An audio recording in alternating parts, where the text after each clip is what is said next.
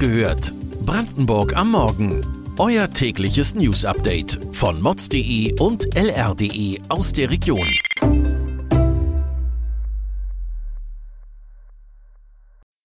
Guten Morgen an diesem 12. August. Drohende Kita-Schließungen aufgrund steigender Energiekosten. Suche nach der Ursache für Fischsterben an der Oder geht weiter.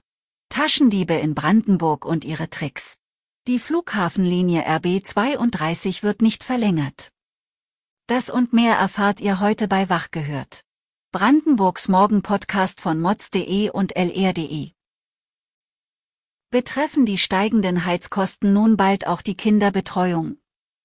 Ein Brief vom Land Brandenburg wirft Fragen auf. In dem Brief sollen Kommunen, Landkreise und freie Kitaträger des Bundeslandes angeben, wie die Kita-Gebäude beheizt werden. Die Elternvertreter sind besorgt. Denn Grund für die Nachfrage ist ein Handlungsplan für den Winter, wenn die Energieversorgung reduziert werden sollte. Somit kann nicht ausgeschlossen werden, dass einige Kitas im Winter geschlossen werden. Nach den massiven Hürden durch die Corona-Pandemie wäre das ein erneuter Rückschlag für die Einrichtungen.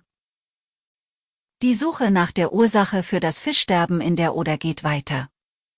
Behörden aus Polen berichten, die Industrie sei für die Verschmutzung des Flusses verantwortlich. Weiter ins Detail ging die polnische Umweltschutzbehörde allerdings nicht.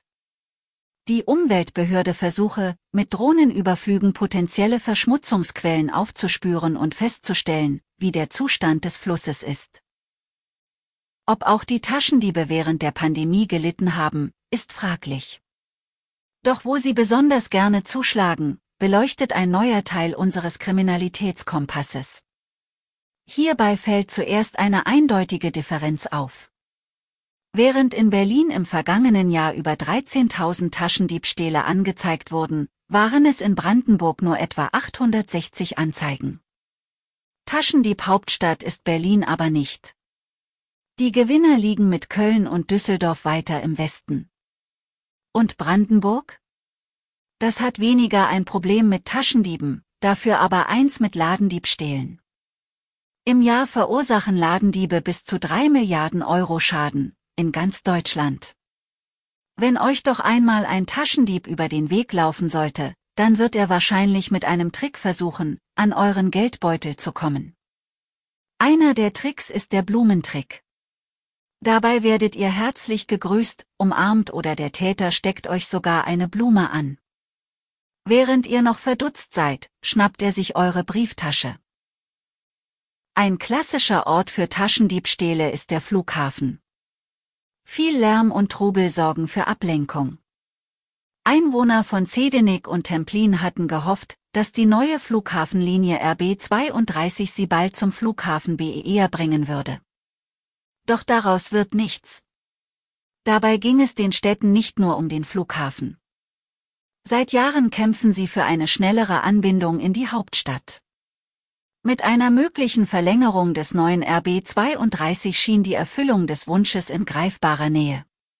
Doch der Infrastrukturminister Guido Bermann lehnte die kleine Anfrage einer Initiative ab. Ein Grund dafür sei, dass sich das zu erwartende Fahrgastaufkommen sich in Hinblick auf die zusätzlichen Kosten nicht lohnen würde.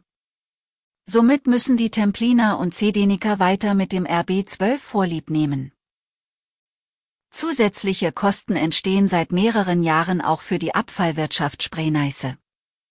Die Entsorgung von Sperrmüll kostet rund 220 Euro pro Tonne.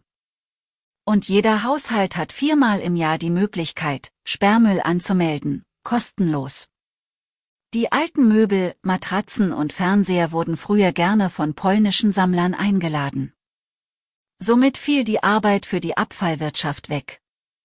Doch seit einiger Zeit wird kaum noch Sperrmüll von Privatleuten eingesammelt. Der Grund dafür ist unklar. Und nicht nur in Spreeneiße fällt so eine Entwicklung auf. Auch in Frankfurt bleibt mehr liegen als noch vor ein paar Jahren. Weniger um Entsorgung als vielmehr um die Lagerung geht es in Rüdersdorf. Dort soll in einem hausgroßen Hohlraum Wasserstoff gespeichert werden. Doch der Bau verzögert sich. Ein Grund dafür seien laut dem Energiedienstleister EWE zeitaufwendige Beschaffungen. Die Vorbereitungsarbeiten sollen Ende Oktober abgeschlossen sein. Weitere Details und Hintergründe zu den heutigen Nachrichten lest ihr auf mods.de und lr.de. Wir versorgen euch jeden Tag mit frischen Informationen aus der Region. Am Montagmorgen hört ihr wieder die nächste Folge Wach gehört, Brandenburg am Morgen. Kommt gut in den Tag.